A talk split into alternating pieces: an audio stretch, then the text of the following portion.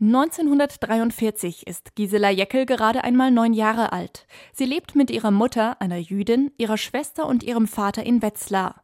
Heute erinnert sie sich. Meine Mutter hatte eine Nachricht bekommen, dass sie sich in Frankfurt hier bei der Gestapo melden soll. Und dann hat mein Vater meine Mutter begleitet.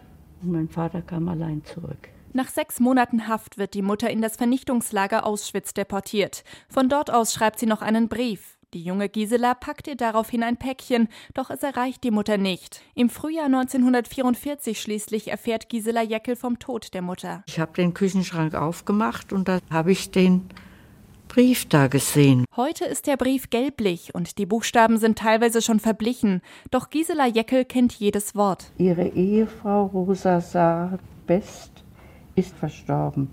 Die Leiche wurde im staatlichen Krematorium eingeäschert.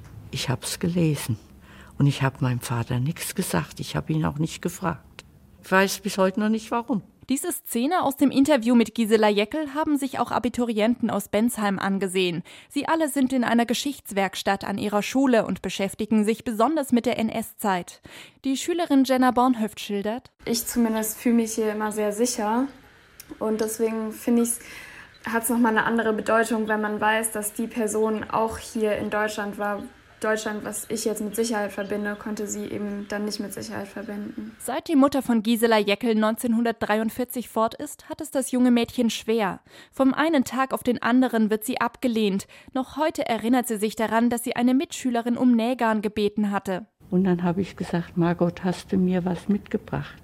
Und da hat die laut und deutlich in der Klasse gesagt, meine Mutter hat gesagt, Juden darf ich nichts geben. Ich bin ja christlich getauft. Diese Worte aus dem Gespräch sind der 18-jährigen Jenna Bornhöft noch lange im Kopf geblieben. Es stimmt sie nachdenklich, wie schnell die anderen Kinder von der Stimmung beeinflusst waren. Trotzdem hat die Kindheit von Gisela Jeckel mit ihrer eigenen nichts zu tun, findet sie. Ich würde sagen, ihre Kindheit ist meilenweit entfernt von unserer. Als Gisela Jeckel elf Jahre alt ist, endet der Krieg.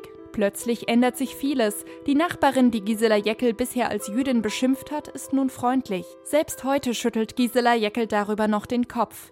Aus einem Ordner holt sie ein kleines Stück Papier. Das hat sie 1956 bekommen. Für meine Schwester und mich jeweils 500 Mark Entschädigung für unsere Mutter.